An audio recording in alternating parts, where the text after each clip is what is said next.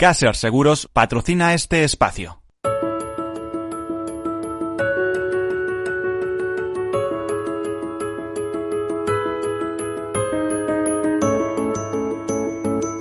Tercer sector, un espacio para la economía social. Un programa dirigido por Miguel Benito.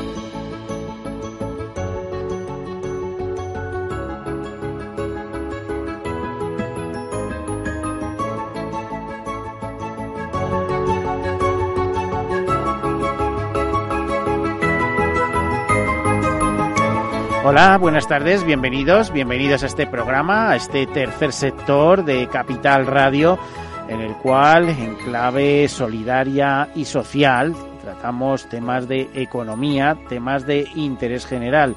Ya saben lo que quiere decir esto de tercer sector. Antes les diré que este es el programa de las asociaciones, de las fundaciones, de las ONGs y por extensión también de las cooperativas, de las mutuas, de las mutualidades todo lo que es tercer sector, eh, que intentaba explicarles. Tercer sector quiere decir que no es un sector público, que es un sector privado, es un sector privado que tiene beneficios, pero que esos beneficios se reinvierten en el fin fundacional para que fue constituida la determinada, una determinada entidad y que además eh, coinciden con eh, esos objetivos con, con algo que tiene que ver con el interés general el interés general que a veces por pequeño que sea, normalmente está vinculado a la acción social, a la cooperación internacional, al medio ambiente, defensa del medio ambiente o cosas más pequeñas, el crear una pequeña fundación o una sociedad, eh, por ejemplo, pues destinada a la investigación de algún tipo de enfermedad rara, pues afecta a muy pocas personas, pero al final es un tema de interés general porque cualquiera podemos caer en ello. Bueno, por otro lado, decirles que el mundo del tercer sector es importantísimo, la economía social en Europa es muy importante, en España, por ejemplo, eh, supone alrededor de 2 millones de trabajadores, 43.000 empresas, 13 millones de trabajadores en Europa. Eh, precisamente hace poco en un congreso de mutualidades el presidente de la economía social, de CEPES, de la Confederación Española de Empresas de Economía Social, nos eh, hablaba de que es una estrella que mm, brilla más que Júpiter en estos días en el cielo, con 13 millones de trabajadores en toda Europa. Bueno, pues situado o enmarcado lo que es eh, este programa y lo que pretende, pues contamos algunas notas de actualidad en un día tan especial como hoy, porque es un día señalado, créanme, ya verán, ahora les comento. Y después, pues con una interesante mesa redonda. Comenzamos. Y aunque no lo es lo más importante, decirles que hoy es el Día Internacional del Café, sí, el 1 de octubre, Día Internacional del Café, desde que la Organización Internacional del Café, OIC, la celebró en este día por primera vez de forma oficial en 2015 con el objetivo de unificar todas las celebraciones que se realizan por el mundo en honor a esta bebida. En la primera edición se realizaron 70 eventos donde participaron 35 países y en la segunda edición llegaron a participar 54 países realizando casi 130 eventos. Pero lo que realmente emociona, y eso sí que emociona de verdad, es que hoy es el Día Internacional de las Personas de Edad, de las Personas Mayores, de 1 de octubre no sé qué podemos considerar hoy en día personas de, edad. ¿eh? La ONU, la Organización de Naciones Unidas, estima que a partir de los 60 años ya podemos considerarnos mayores, por lo tanto también me incluyo. Eh, nos cuentan desde páginas de Naciones Unidas que en la actualidad casi 700 millones de personas son mayores de 60 años y que para 2050 las personas de 60 años o más serán 2.000 millones. Esto es más del 20% de la población mundial, muy importante. Este aumento será el mayor y más rápido en el mundo en desarrollo, así concentrará el mayor número de personas mayores y África se enfrentará al mayor crecimiento proporcional. Bueno, pues dice que Naciones Unidas advierten que es necesario prestar mayor atención a las necesidades y desafíos particulares de las personas mayores. Por cierto, eh, es el tema que hoy tocaremos desde una perspectiva especial. También decirles que la Agenda 2030 y los Objetivos de Desarrollo Sostenible reconocen que el desarrollo solo se puede lograr si incluye a todas las edades. Eh, empoderar a las personas mayores en todos los ámbitos del desarrollo, incluida su participación en la vida social, económica y política, ayuda tanto a garantizar su inclusión como a reducir las numerosas desigualdades a las que se enfrentan estas personas. La temática de 2019 tiene como objetivos sensibilizar, concienciar, explorar y reflexionar sobre todo esto. Y para asegurar el cumplimiento del principio rector del secretario general dice no dejar atrás a nadie. Esto es importante, es, eh, sería incluso un objetivo fundamental del desarrollo sostenible. Pues hablábamos de eso y si nos vamos de manera más específica, por ejemplo, a lo que ocurre en Madrid o en España, eh, por ejemplo, sabemos que Cruz Roja atiende a cerca de 20.000 personas mayores afectadas por la soledad en la Comunidad de Madrid. Nos dicen que, por ejemplo, más de 4,7 millones de personas viven solas en España. De ellas, cerca de 2 millones tienen más de 65 años, de las que el 72% son mujeres. Si este fuera un programa de seguros y tenemos algún experto en, eh, en biometría, diríamos que si el 72% son mujeres, eso quiere decir que es que los hombres se mueren más. ¿eh? Por eso los seguros de vida son más caros para los hombres que para las mujeres a partir de determinadas eh, eh, edades. Bueno, nos comentan desde Cruz Roja que a la, la, experiencia, la práctica cotidiana y las investigaciones anuales que realiza Cruz Roja sobre la vulnerabilidad social de las personas y grupos atendidos por la organización permiten identificar que uno de los principales retos que afrontan las personas mayores son la soledad y el aislamiento social. Alrededor de 1.200 personas voluntarias de la Cruz Roja en la Comunidad de Madrid realizaron más de 493.500 intervenciones con personas mayores en 2018. Bueno, pues afortunadamente tenemos organizaciones sociales, tenemos ONGs que están ahí para ayudar en lo que se necesite. No quiero dejar de pasar el día sin decirles o preparar el día de mañana, que se celebra el Día Internacional de la No Violencia, el 2 de octubre en todo el mundo. Este Día Internacional conmemora el aniversario del nacimiento de Mahatma Gandhi, en homenaje al líder del movimiento de la independencia de la India y pionero de la filosofía de la no violencia. Eh, dice, al ser capaz de dirigir a la India hacia su independencia, rechazando la violencia, incluso bajo durísimas condiciones y retos aparentemente infranqueables, Gandhi se convirtió en fuente de inspiración de los movimientos no violentos que luchan por el reconocimiento de los derechos civiles y por el cambio social. El recuerdo de su legado es una, una gran ocasión para mm, diseminar, para expandir su, eh, su mensaje el principio de la no violencia, también conocido como la resistencia no violenta, rechaza el uso de la violencia física para lograr un cambio social o político. A menudo descrito como la política de la gente común, esta forma de lucha social ha sido adoptada por muchas poblaciones alrededor del mundo en campañas en favor de la justicia social. Y desde organizaciones tan diversas como por ejemplo el Boston Consulting Group, ¿eh? Pues eh, nos hablan de la importancia de actuar para combatir el cambio climático y nos dicen que sale más rentable que la inacción y eso lo dicen desde el nuevo Centro para la Acción Climática del Boston Consulting Group en un informe recientemente publicado que determina que en materia de cambio climático el coste de la inacción supera con creces el de la inversión necesaria para combatirlo. Ignorar el, problema tiene un precio muy alto, estimado en una reducción del Producto Interior Bruto per cápita mundial del 30%, si no más incluso en el año 2100, muy superior al coste de hacerle frente pues como vamos lanzados, no sé qué puede pasar en el año 2100. Eh, sabemos que en los últimos años, por ejemplo, solo en España han desaparecido 30 millones de gorriones. Pues imagínense, y las aves son un marcador de la biodiversidad, de lo que está ocurriendo. Bien lo saben eh, las personas que con motivo del 50 aniversario de Doñana eh, eh, están allí reunidos eh, porque Doñana está acogiendo, y es el último día, una reunión de expertos en la conservación de aves pertenecientes a BirdLife Europa y Asia Central. Recordamos que en España la organización es SEO, o sea, Sociedad Española de Ornitología, BirdLife el Comité Regional de Europa y Asia Central de BirdLife Internacional, que es la mayor coalición mundial de organizaciones de conservación de la naturaleza. Recordamos que SEO BirdLife fue la primera eh, organización ambientalista de España.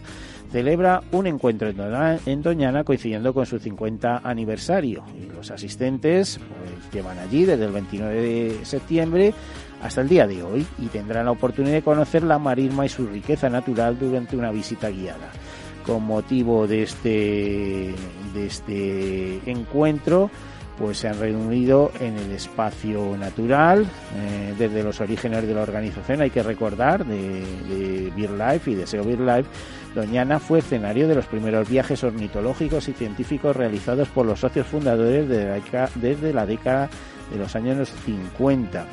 Eh, hay que recordar a personas eh, que estuvieron al frente de esa lucha para que aquello pues no se desecara, que se convirtiera en tierras de cultivo. A uno les hubiera gustado plantar fresas en vez de ver eh, espátulas, por así decirlo, ¿no? Bueno, pues una extensa carta redactada en su momento de manera exquisita e inteligente por Francisco Bernis, fundador de SEO Life, y que fue entregada a Franco, que tan de moda está en estos días, de nuevo, pues en 1953 de la mano de Manuel González Gordón, eh, hizo que el ecologismo del siglo XX pudiera disfrutar a día de hoy de este espacio natural único en Europa. También se está celebrando en Zaragoza, se ha celebrado estos días de atrás, eh, la Asociación de Economía Social de Aragón, CEPES Aragón, la jornada de economía social ante la Agenda 2030 de Desarrollo Sostenible. Bueno, la economía social, como decíamos al principio del programa, es un motor de desarrollo económico y social que aporta un modelo empresarial centrado en las personas en el que la eficiencia y el crecimiento sostenible van de la mano. Un modelo que a la vez que atiende a las necesidades del entorno donde nacen estas empresas, da respuestas a los retos de la UE, la Unión Europea y de la agenda internacional. Recordemos que la economía social tiene un papel significativo, en este caso, por ejemplo, en la comunidad de autónoma de Aragón, donde cuenta con más de 10.000 entidades o empresas. Y únicamente hacerles ya para finalizar alguna reseña del estudio de reputación Instituto de Fundación 11 o para Fundación 11 sobre el impacto de la inclusión laboral social de las personas con discapacidad en la reputación empresarial nos dicen que eh, las empresas percibidas con nivel alto en sus políticas de inclusión de personas con discapacidad aumentan un 5,3% el apoyo medio de los españoles y en cambio ese apoyo medio cae hasta un 15,9% para las empresas que son percibidas con un nivel bajo en sus políticas de inclusión social y laboral de personas con discapacidad. Por lo tanto, la inclusión de las personas con discapacidad es una oportunidad si se aborda, pero es todavía mayor el riesgo de no hacerlo. Bueno, pues con esa reflexión nos quedamos y comenzamos nuestro tema con la presentación de los invitados. Hoy tenemos un tema mesa redonda relativo al Comité de Ética de la Inteligencia Artificial. ¿Y quién lanza este Comité de Ética? Bueno, pues vamos a ver. Está promovido desde la mutualidad de la abogacía, tiene su porqué, porque eh, si hablamos de inteligencia artificial, pues hay que matizar, encadenar. Yo le diría, me he traído un artículo que escribí hace, bueno, concretamente en noviembre del año pasado sobre inteligencia artificial y dice la inteligencia artificial abarca la ciencia y la ingeniería dedicadas a diseñar y programar sistemas expertos que pueden ejecutar tareas que en otro caso requerirían inteligencia y razonamientos humanos. Pero ahí surgen una serie de preguntas. ¿Quién pone los límites? Bueno, pues que nos lo vayan explicando. Voy a hacer una breve presentación de las personas que nos acompañan y luego entramos en materia. Está con nosotros Natalia Fernández en su calidad de coach y experta en diversidad generacional y desarrollo del talento senior. Eh, buenas tardes, bienvenidas Natalia. Buenas tardes, Miguel. Eh, tenemos también a Fernando Ariza, su director general de la Mutualidad de la Abogacía. Bienvenido, buenas tardes, Fernando. buenas tardes. José Miguel Rodríguez Pardo, una persona que ha estado en nuestros estudios en diversas ocasiones como presidente de la Escuela de Pensamiento para el Estudio de la Economía del Envejecimiento y profesor universitario. Yo diría que gran experto en estos temas, José Miguel Rodríguez Pardo. Buenas tardes, bienvenido. Buenas tardes, Miguel. Y Joaquín García Romanillo, es todo un lujo como miembro de la Junta Directiva del Club Senior del Colegio de Abogados de, del, bueno, del ICANN, del Colegio de Abogados de Madrid. Bienvenido, don Joaquín. Muchas gracias, buenas tardes. Buenas tardes. ¿Quién nos explica cómo surge esta iniciativa? Eh, quizá Fernando, eh, porque esto de que surja en el seno de la mutualidad de la abogacía, pues tiene su porqué, ¿no? Sí, efectivamente. Bueno, pues esto surge de la idea de que como la mutualidad, como, como todas las entidades, al fin y al cabo financieras y aseguradoras en este país, pues tratamos de digitalizarnos y, avanzar juntos con el progreso humano, ¿no? Y ese progreso humano lo que estamos viendo es que las máquinas empiezan a, entre comillas, sustituir en alguna toma de decisiones a las personas. Eh, e-, Eso es tendencia, o sea que terminará ocurriendo totalmente. Terminará ocurriendo. Y nos terminará controlando por todas partes. Lo que está, desde luego, lo que está, lo que va a ocurrir es seguro el tema es cuándo va a ocurrir y cuánto va a tardar en esa evolución, ¿no? Pero bueno, al fin y al cabo es una realidad que tenemos que, asumir y la mutualidad de la abogacía, evidentemente, se trata de adaptar a esos tiempos y su negocio y, el servicio a sus mutualistas partiendo de esta inteligencia artificial. Pero bien, nos surge la, la duda de las máquinas que van a tomar decisiones por las personas están dotadas de los principios, de los valores que la propia mutualidad quiere hacia sus mutualistas? Pues probablemente no. Y eh, vamos a ver, ¿hay más de un comité de ética eh, ahora mismo que se sepa, aparte eh, del propiciado a través de la mutualidad de la abogacía? Sí, a ver, comités de ética como tal hay. Pero la Me gran a nuestro país, claro, esto está efectivamente, universalizado. La, gran novedad, la gran aportación de este comité de ética e inteligencia artificial en la mutualidad de la abogacía es su composición y su vinculación. ¿Por qué? Porque la composición no solo está conformada por grandes expertos, tanto externos como del propio equipo directivo, sino que está conformado también por propios miembros del Consejo de Administración de la Mutualidad de la Abogacía. ¿Qué quiere decir? Que cualquier decisión que se tome conforme a la ética de las máquinas va a tener una vinculación directa a la toma de decisiones a través de su Junta de Gobierno. Esto es realmente lo novedoso y esto es lo que queremos que la sociedad entienda como algo natural. Bueno, Don Joaquín García Romanillos, también implicado el Colegio de Abogados de Madrid a fondo, pero imagino eh, que en su nombre también toda la institución colegial de, la abogacía, ¿no?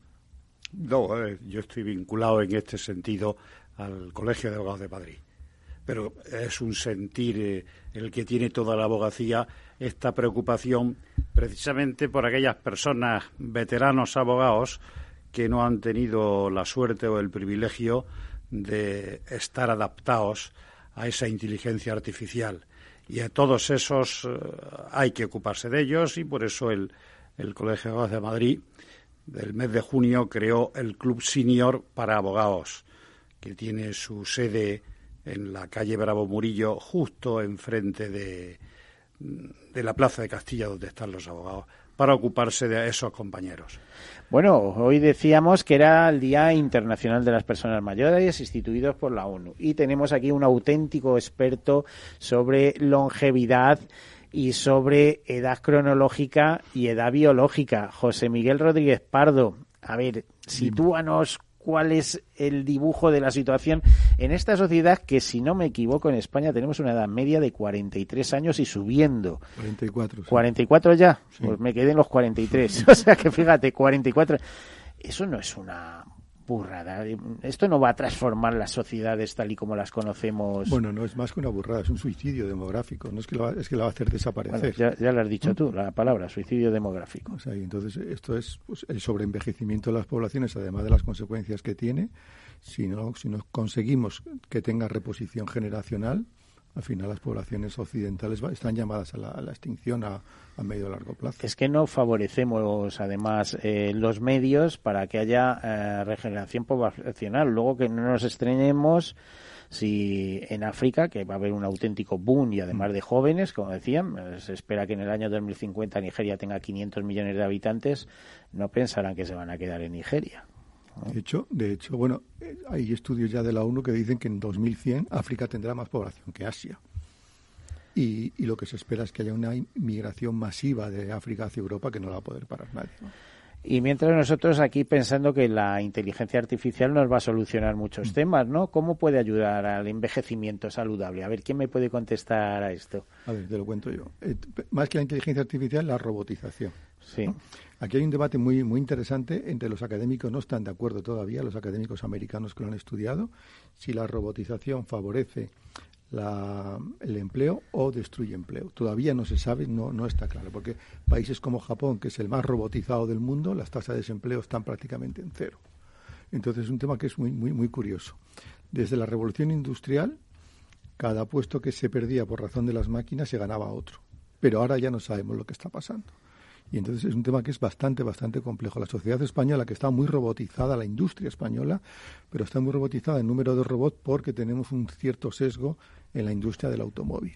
Pero lo que es las, las medianas y pequeñas empresas están muy poco robotizadas. Bueno, Natalia, nos queda, no, yo creo que segundos. Vamos a tener que entrar. Perdona que seas la última, pero mm, por relación, experta en diversidad generacional y desarrollo del talento senior. Eh, ¿Cómo conjuga todo esto con la inteligencia artificial? Bueno, pues, pues conjuga de, de, primera mano, ¿no? Como dice José Miguel, destruimos o creamos empleos, al final se trata de destruir o crear nuevas carreras profesionales y de cómo nos podemos reinventar. Bueno, pues hacemos una breve pausa y enseguida continuamos.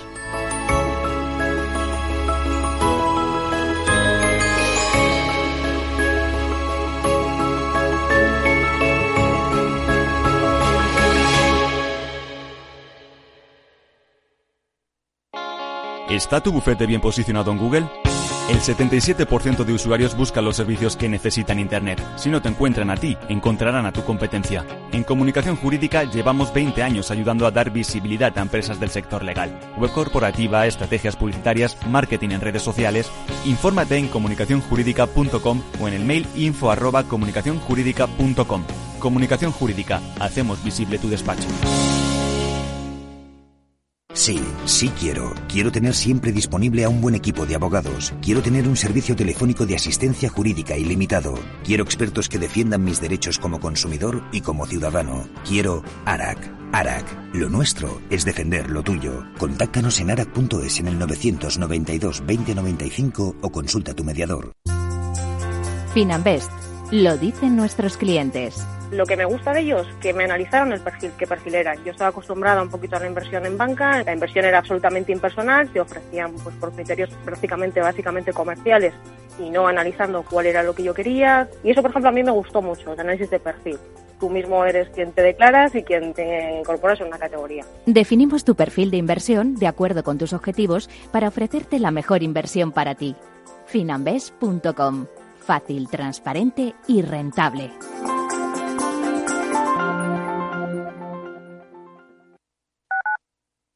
Capital Radio Madrid 105.7 Disfruta de la mejor cocina gallega en Montes de Galicia. Todo un clásico moderno en el barrio de Salamanca. Disfruta de la variada dieta atlántica, de las mejores carnes y pescados tratados con respeto y transparencia y regados con una de las mejores bodegas de la zona. En grupo, en familia o en pareja, Montes de Galicia te ofrece el espacio perfecto en cada ocasión.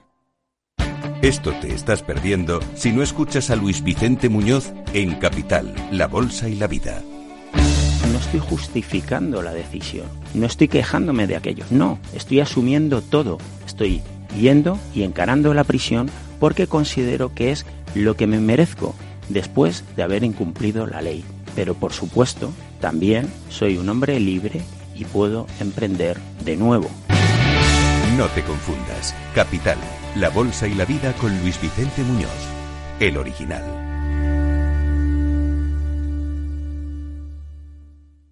En el restaurante Gaztelubides somos rigurosos con la selección del producto para crear recetas imaginativas que acompañamos de una bodega generosa y brillante y de nuestra magnífica terraza durante todo el año. Restaurante Gaztelubide, carretera de La Coruña, kilómetro 12200, La Florida. Teléfono 91 372 8544. Una recomendación del programa gastronómico Mesa y Descanso.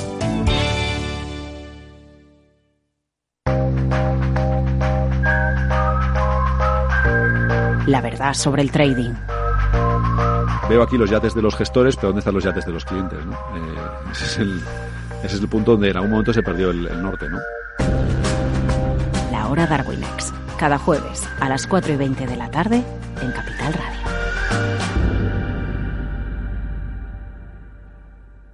Capital Radio.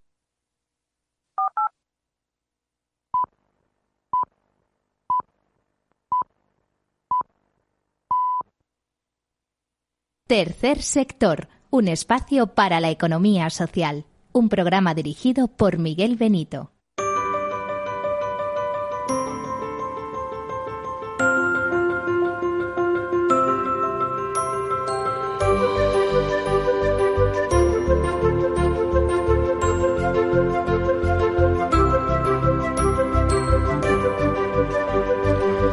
Pues aquí continuamos a las y media de la tarde hablando de inteligencia artificial con una serie de profesionales eh, a través de esta iniciativa de la mutualidad de la abogacía de, de constituir un comité de ética para la inteligencia artificial.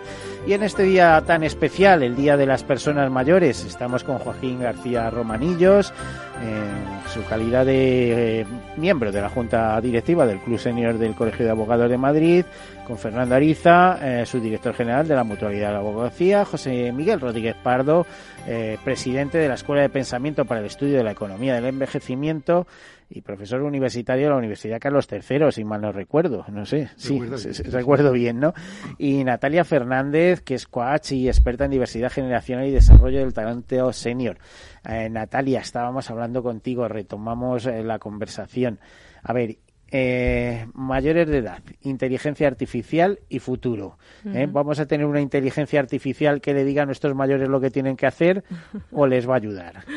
Bueno, yo creo que, que, lo importante es que... que... yo no sé si les va a ayudar que les digan lo que tienen que hacer, porque algunas veces sí, pero otras, pues a lo mejor no es tan benigno el tema, ¿no? Claro, no es tanto lo que tengan que hacer, sino en qué medida todos estos cambios a los que nos estamos, eh, bueno, pues enfrentando, porque evidentemente la sociedad está cambiando, las necesidades de las compañías también, eh, la longevidad activa cada vez también es más, más intensa, entonces es cómo metemos todo esto en una coctelera que realmente eh, nos ayude pues a tener una vida profesional más larga, más fructífera y que nos adecuemos evidentemente pues a, todos los cambios que, que nos están eh, bueno pues aconteciendo a nivel profesional y también eh, de cara a las empresas, ¿no? Las empresas tenemos que estar adaptándonos a una sociedad que nos está buscando eh, bueno pues em, eh, el adaptarnos como como digo para la, a la longevidad y a todas estas iniciativas que, como la de Mutualidad de la Abogacía, nos están ayudando.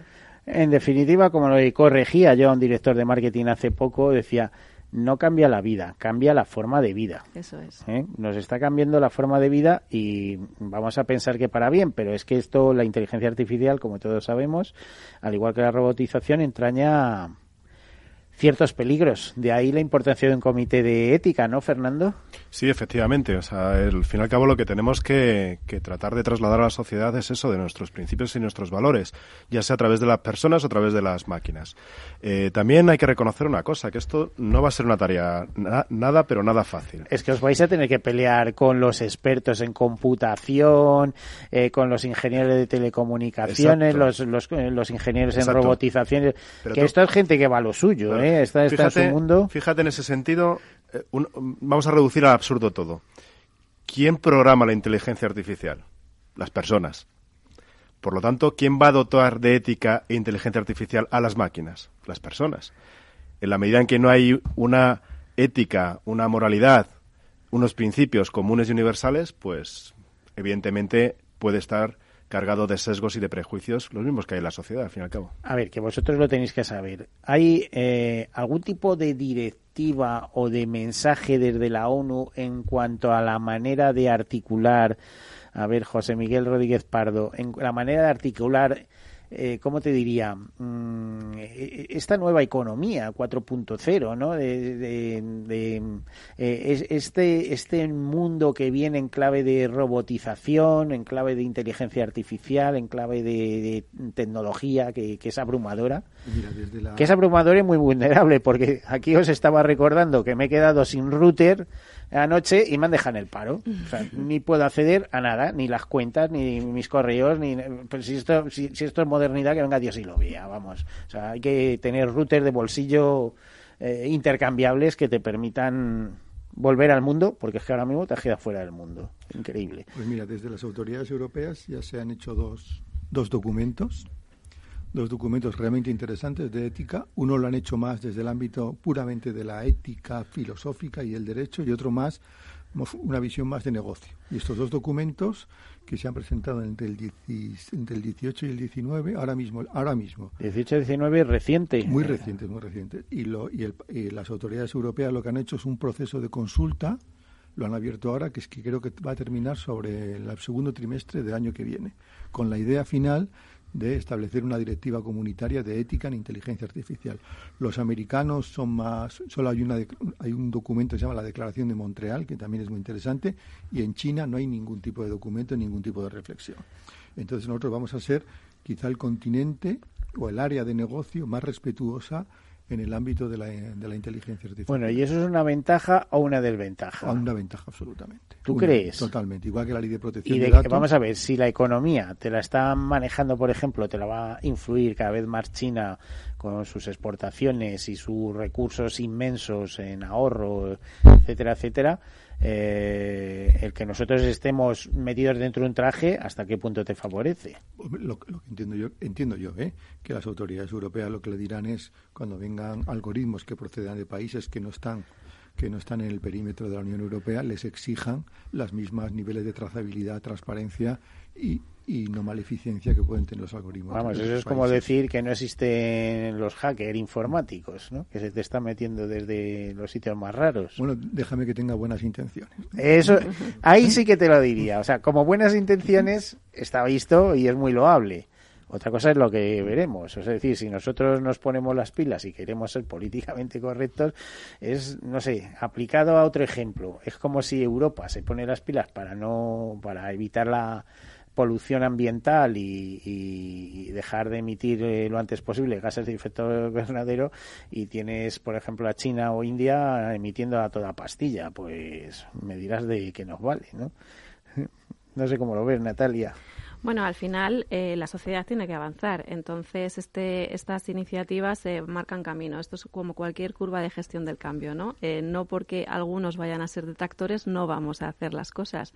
Empieza, muestra ejemplo, lidera y verás cómo al final todo se va sumando. Sí, se va formidable. Como sigamos así, en vez de ir al agua del mar, iremos a, chapotear en los plásticos. O sea, es que hay algunos cambios que no son muy recomendables, no sé. Que decimos, es que los avances pero unos sí y otros no tanto. No sé cómo. A ver, ¿cómo lo ves, Fernando? Bueno, yo, yo mucho con la ética. Sí, a ver, yo, yo me voy a, cómo construimos sociedad, creo que es importante.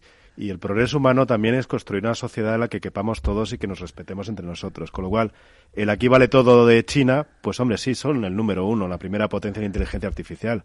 Pero realmente queremos que nuestra sociedad valga todo, yo personalmente no, y volvemos al romanticismo de José Miguel, pues lucharemos por ello en la medida en que podamos.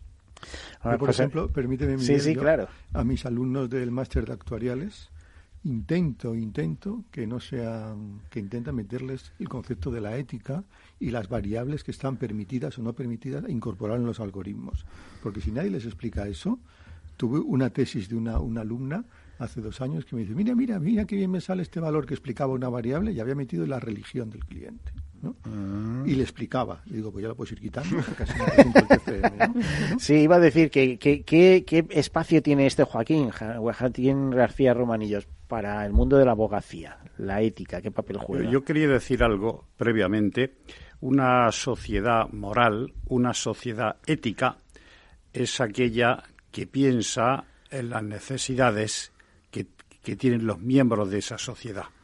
No es una sociedad que piensa en ella misma. Por eso hoy celebramos el Día del Envejecimiento. ¿Eso qué quiere decir? Que, que éticamente, que moralmente esa sociedad tiene que pensar en esas personas. Y desde el punto de vista de la inteligencia artificial, tienen que pensar también en que a lo mejor hay personas que están en otra onda distinta de esa inteligencia artificial y no hay que abandonarlos, hay que ocuparse de ellos. ¿Qué hace el Colegio de Abogados de Madrid en relación con esas personas? Bueno, lo viene haciendo desde hace mucho tiempo y tiene un programa que se llama Conoce tus derechos, en virtud de cuyo programa hay letraos que recorren distintas residencias de tercera edad y van a las personas que están allí explicándole cuáles son sus derechos, cómo se hace un testamento. Se les dice que los la tercera, lo mismo que los hijos tienen derecho en relación con sus padres, los padres también tienen derecho en relación con sus hijos. Se les habla de la vivienda.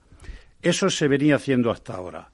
Y a partir de ahora se crea este club en el cual también a los veteranos, a los mayores de 60 años, se le dé cultura informática, por ejemplo, o se le haga un, seminario sobre cine y abogados.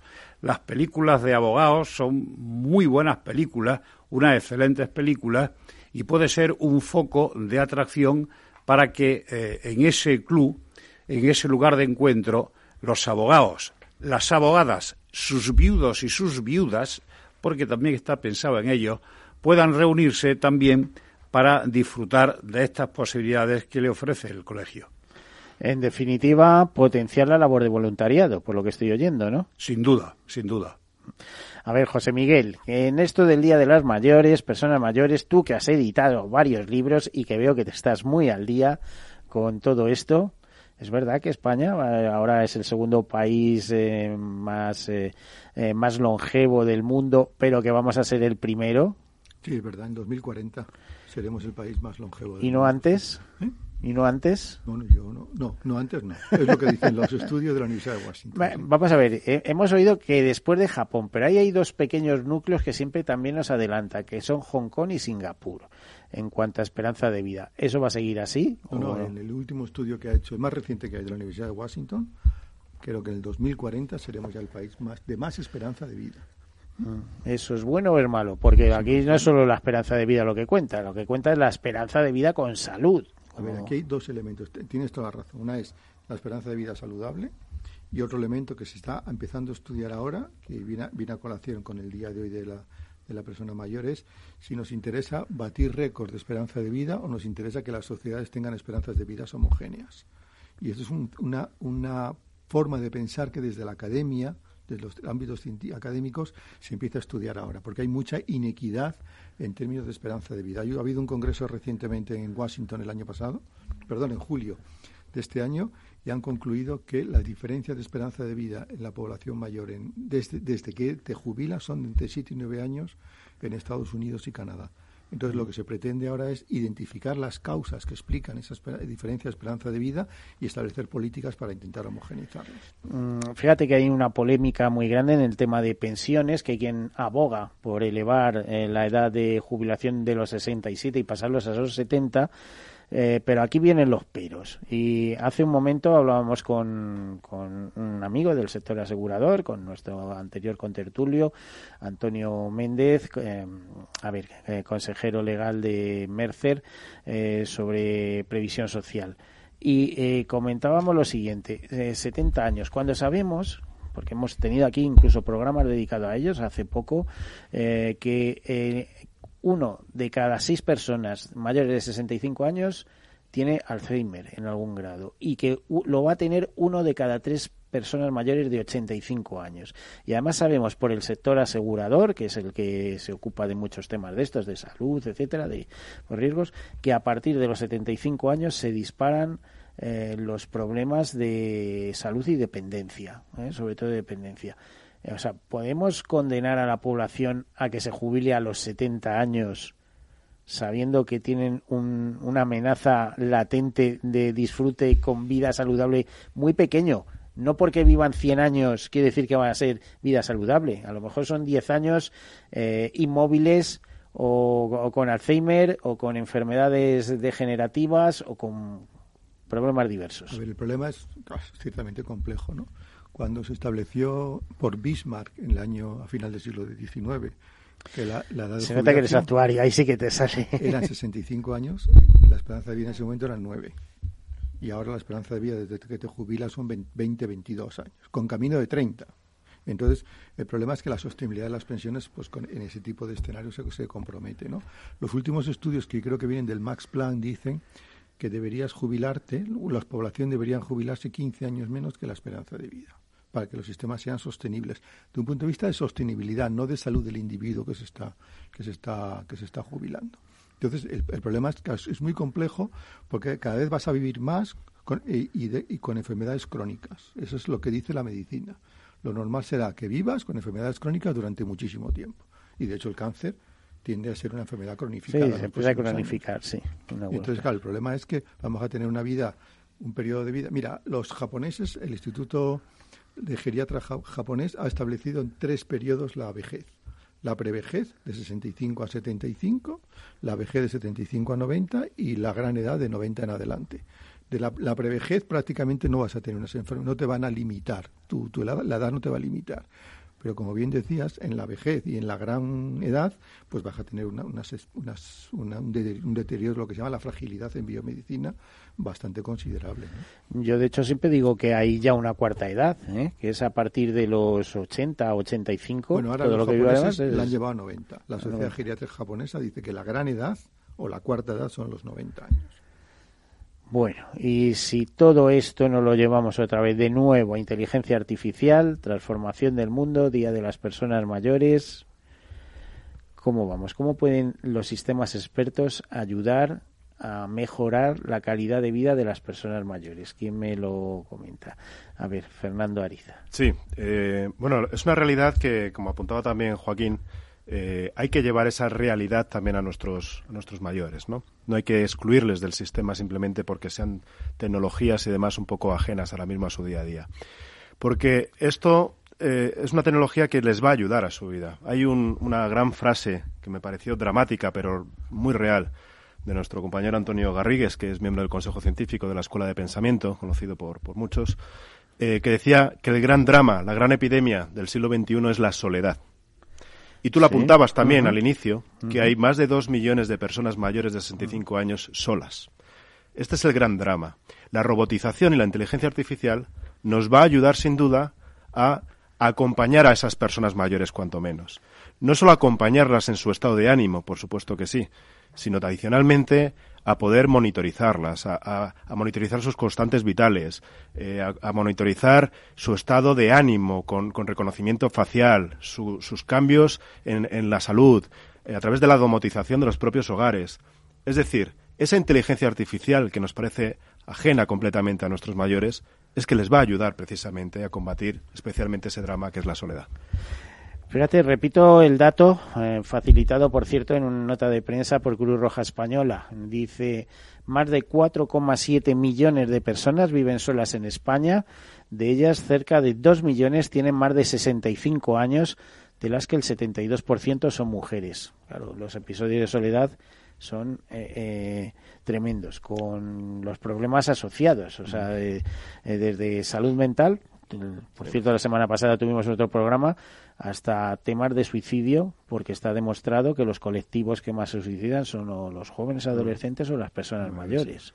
¿eh? Aquí, recogiendo esa frase de, don Antonio Garrigues, no hay derecho a la soledad, también un mensaje al Poder Legislativo, que al fin y al cabo no hay ninguna ley que recoja que eso es un, un derecho de las personas a no estar solas. Porque del mismo modo que sí hay derecho a las pensiones, a la salud, a tener un hogar, al ocio, al consumo, también no hay derecho a estar solo y la propia ley debe proteger esta situación. Eh, Joaquín, tú que eres ya mayor como yo, a ver, a ver qué, qué opinas de todo esto. Yo, soy más mayor. Pero, pero a propósito. Pero poco más, ¿eh? Poco más. A propósito de lo que decía Fernando, el, dentro del club somos conscientes de que hay muchos compañeros, abogadas y abogados, que viven solos, viven en residencias, y entonces vamos a hacer un programa para que abogados jóvenes los visiten. O sea, dentro de hay una, eh, un grupo de responsabilidad social del Colegio de Abogados, de actuaciones pro bono, y entonces lo que queremos es que esos abogados senior que viven solos, que quieren ser visitados, lo digan. Entonces, pues irá un abogado joven que intercambiará, hablará con él, hablará de abogacía, el abogado eh, eh, veterano le puede contar acontecimientos de su vida que le, sin duda le pueden servir también al abogado joven y sobre todo hacen esa compañía y se produce ese intercambio de experiencias. Desde luego, y enriquecedor en cualquiera de los casos. Muy interesante, ¿no? Claro, a mí me, parece fabuloso lo que nos está contando Joaquín, porque al final es un reflejo de diferentes iniciativas que se están llevando a cabo para aunar generaciones. Eh, vivimos una sociedad que se está envejeciendo y eso es una realidad como hemos visto, y por otro lado también una sociedad donde los jóvenes tienen cada vez mayor eh, responsabilidad y compromiso con, sus mayores. Entonces, eh, iniciativas como la del Colegio de Abogados, pero también las de muchas compañías que empiezan a pensar en la responsabilidad social corporativa, lo que hacen es aunar y acercar las generaciones. Entonces, como sociedad, estamos viviendo un momento muy bonito, pero también desde el seno de las organizaciones debemos ser responsables de llevar a cabo este tipo de proyectos que nos ayudan en la, en la evolución de la sociedad y en el progreso, como decía Fernando. A ver, me voy a meter un poquito contigo, Natalia. ¿Qué es lo que eh, yo cuando veo la palabra coach eh, enseguida digo, bueno, el asesor de toda la vida y me dan unas broncas impresionantes. no, porque somos más, somos, vamos, somos como tu hermano, te decimos lo que tienes que hacer, no hacer, no sé qué, no sé cuánto. Pero si nos vamos al tema de coach y experta en diversidad generacional, ¿qué quiere decir? Porque yo he pasado, creo que por todas las etapas de la vida, me queda la última ancianidad que decía eh, José Miguel Rodríguez Pardo pero no entiendo eh, exactamente en, en qué eh, a ver, ¿qué, los matices de esa diversidad generacional, o sea, experto en diversidad generacional. Pues mira, al final em, un coach eh, pone el, el, foco, ¿no? Pues como, como un faro y lo que hace es alumbrar determinadas cosas que pueden estar sucediendo en función de donde nos estemos eh, enfocando, pues que pueden estar sucediendo en tu vida personal, pueden estar sucediendo en una empresa o pueden estar sucediendo en la, en la sociedad. ¿Y tú cómo has aprendido a ser coach? Pues, con formación, igual que solo un con formación, igual que un psicólogo aprende psicología o, no será con, mucha, te iba a decir, con mucha retórica, ¿no? Eh, por el estudio de las contradicciones que decían los, bueno, yo de base, antiguos, de base soy psicóloga, entonces eh, bueno, eh, ahí ya me convence Coaching es una evolución de todo esto. Y si lo enfocamos en la diversidad generacional, pues básicamente estamos hablando de algo que está sucediendo en la sociedad, que lo trasladamos a las organizaciones y que intentamos, bueno, pues resolver problemas actuales, que es cómo trabajan los equipos eh, que son diversos. Ahora mismo están trabajando personas de 60 años con personas de 20 años, de 25, de 30, y el manejo de esa diversidad en el, en el seno de las organizaciones no es sencillo. Por eso es importante eh, que lo veamos desde, como te digo, no desde fuera para intentar ayudar a que eh, desarrollemos conductas inclusivas que ayuden a las empresas a conseguir resultados de negocio. te diría que eso es tremendamente enriquecedor para las empresas trabajar con jóvenes, medio jóvenes y tal. Pienso que en las empresas tecnológicas, ¿eh? los Facebook, el Google, el Microsoft, todo este tipo de cosas, ese, ese, ese perfil de personas mayores prácticamente no existe, porque es que no han llegado, ¿no? Y si llegan se quedan obsoletos. Dice Miguel está ahí asintiendo diciendo, no, no, es, que, todos tienen 30 años, En patinete y, y, juegan al futbolín en sus ratos libres. Cada, empresa tiene sus cuotas, sus realidades y, y, sus proyectos para impulsar la diversidad. A lo mejor eh, las gafas, ¿no? los Google, Facebook, etcétera, pues eh, lo que tienen son sus objetivos para apoyar la diversidad eh, senior, los, los perfiles más, bueno, pues longevos, mientras que otro tipo de compañías más tradicionales y con una historia pues más de estabilidad lo que tienen que hacer es eh, incorporar a sus plantillas talento joven. Pero en este momento todas las compañías tienen un propósito de diversidad porque se sabe ¿y por qué decimos siempre que talento joven? ¿Es que el talento solo está en los jóvenes? No, talento senior. De hecho, yo defiendo el talento senior. Talento joven o talento senior. Al final se trata de que podamos conformar equipos de trabajo que, que comprendan todas las competencias necesarias para sacar el negocio adelante. Bueno, da gusto oírte, ¿verdad?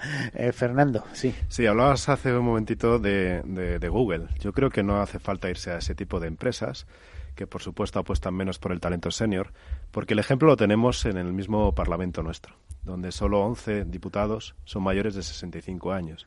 Porque lo que está de moda, lo que se lleva, lo que parece que es bueno y es correcto, es lo joven.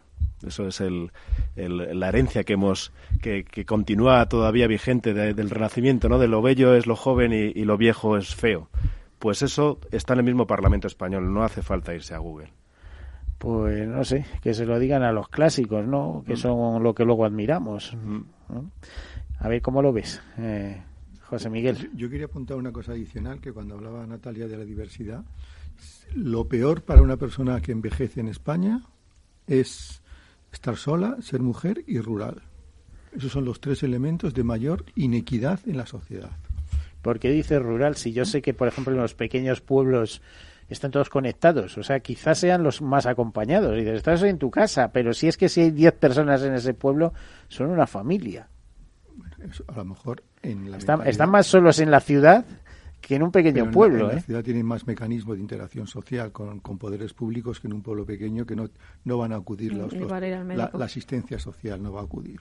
Eso, eso, también es verdad. y desde luego que no les hablen de Internet. O sea, no Sí, eh, Joaquín. Yo me, da pie Fernando cuando ha puesto el ejemplo del Parlamento y su la edad media que hay ahora mismo en el, en el Parlamento, comparar las Cortes Constituyentes, donde la edad media era sensiblemente superior, y las actuales, cuáles han sido más positivas y más fructíferas y cuáles menos. Pues muy interesante. Estamos ya terminando este debate. ¿Alguna conclusión? Eh, ¿Podemos llegar a alguna conclusión? Eh, no tengo ni tiempo para iros preguntando uno a uno. ¿eh? José Miguel, tú que eres muy estricto, que se nota que has sido director general de una entidad aseguradora importante del país. Pues, conclusión. hablando de ética, los algoritmos tienen que ser transparentes, ponerlos a disposición de la sociedad para que los pueda analizar y, tenemos que educar a la gente para que sean éticos en sus comportamientos. Natalia. Totalmente de acuerdo. Eh, estamos educando a una sociedad que tenemos que mirar hacia el futuro y la robotización y la inteligencia artificial ha venido para quedarse, pero todo eso lo hacen las personas. Fernando. Sí, yo creo firmemente que debemos apostar siempre por el progreso, por el ingenio humano, pero siempre acompañado de los principios y los valores que necesitamos. Joaquín. Amén. O sea que lo que han dicho tus compañeros. Bueno, pues muchísimas gracias. Aquí nos despedimos. Joaquín García Romanillos. Eh, muchas gracias por estar por aquí. Eh, miembro de la Junta Directiva del Club Senior del Colegio de Abogados de Madrid. José Miguel Rodríguez Pardo, eh, profesor universitario y promotor de la Escuela de Pensamiento para el Estudio de la Economía del Envejecimiento. Fernando Ariza, su director general de Mutualidad de la Abogacía, y Natalia Fernández, coach experta en diversidad generacional y desarrollo del talento senior. Muchas gracias por participar en este programa. A todos ustedes, bueno, pues hasta el martes próximo. Feliz semana. Hasta luego.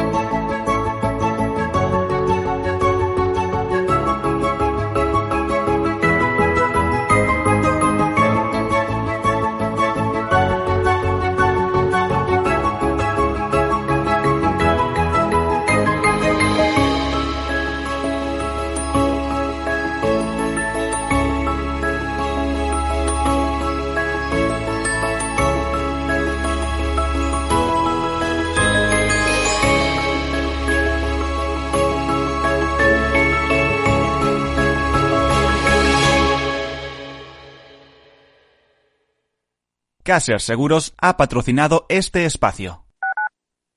Tu radio en Madrid 105.7, Capital Radio. Memorízalo en tu coche. Gráficas Naciones. Más de 50 años de experiencia en el sector de las artes gráficas. Apostamos por la última tecnología tanto en impresión offset como en digital y gran formato. Realizamos todo tipo de impresión. Tarjetas de visita, folletos, libros, vinilos, decoración y montaje de stands. Más información en el 91 629 2145 o en gráficasnaciones.es. ¿Sabes cuál es el mejor dial para escuchar Capital Radio?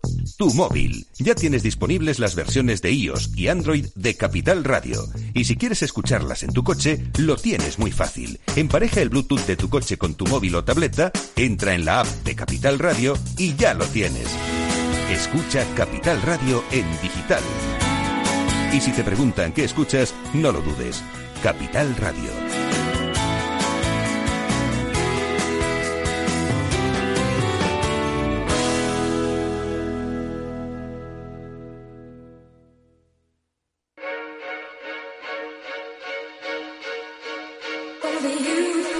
Acciones, bonos, divisas, derivados, CFDs.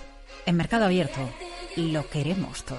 Fíjense, una persona que se levanta todos los días a las 7, 8 de la mañana para atenderles a ustedes en una ventanilla, una silla, una, una mesa de un banco, no sabe de bolsa, porque si supiera de bolsa haría lo que hago yo. Me levanto todas las mañanas en mi ático de Fuencarral con mi cristalera maravillosa en el salón y disfruto de la vida hasta que decido venir aquí a hacer el programa.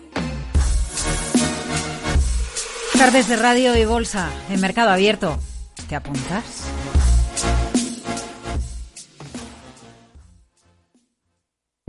Para personas inquietas, Capital Radio.